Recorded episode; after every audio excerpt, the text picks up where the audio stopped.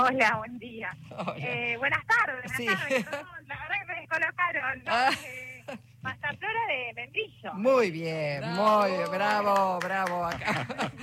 hay, hay, polémica, pero me gusta más la clásica de Membrillo. Sí, sí, sí, coincidimos. bueno, bueno, Delfina, eh, te llamábamos un poco porque también hay un debate que yo digo a esta altura no debería ser un debate, pero bueno, hay cosas que quedaron muy expuestas hoy en el Consejo de las Américas después de conocerse la importante noticia de Argentina ingresando a, los BRICS y también después de encontrar y, e ir escuchando, no sé si pudiste ir sondeando un poco lo que decía cada uno de los candidatos, ¿no? Sobre, bueno, los diferentes modelos de país que, que se proponen. ¿Por dónde querés empezar? ¿Por política económica o por los BRICS?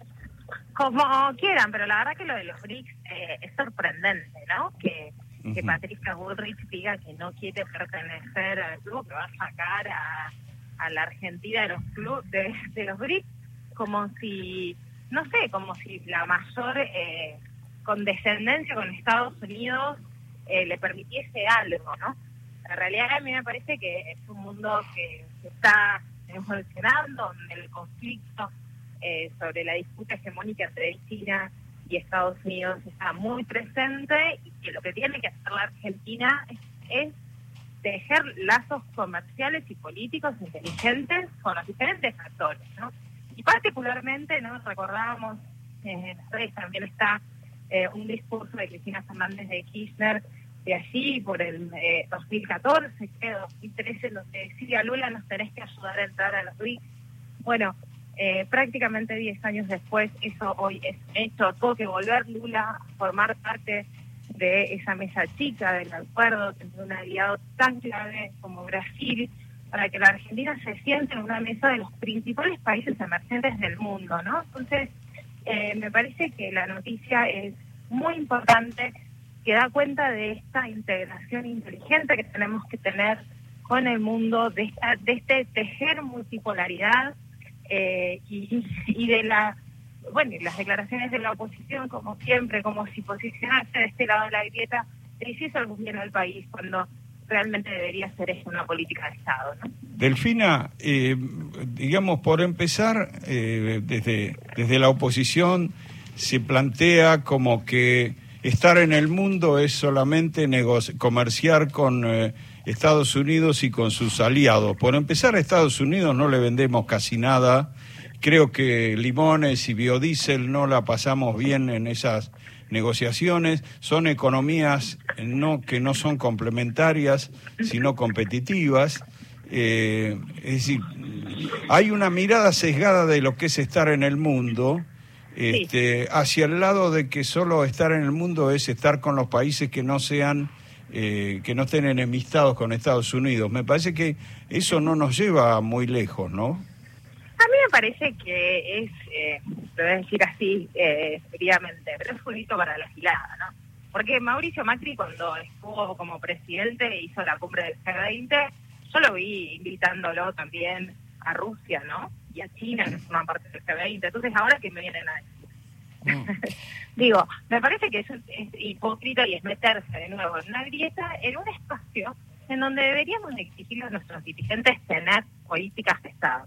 Así como es impresentable que Javier Milei diga que va a salir del Mercosur, un acuerdo aduanero que eh, existe hace mucho tiempo con muchas debilidades, pero que garantiza el intercambio comercial con nuestros países vecinos de una manera excelente, que garantiza el paso fronterizo de nuestras poblaciones fronterizas solamente con el DNI, que tiene un parlamento eh, a nivel de Mercosur para la discusión de cómo avanzar en alinear políticas de integración regional en un mundo más globalizado donde debería ser más fácil estudiar en la Argentina, por ejemplo, y ejercer como profesional en los países vecinos, etcétera, etcétera, ¿no?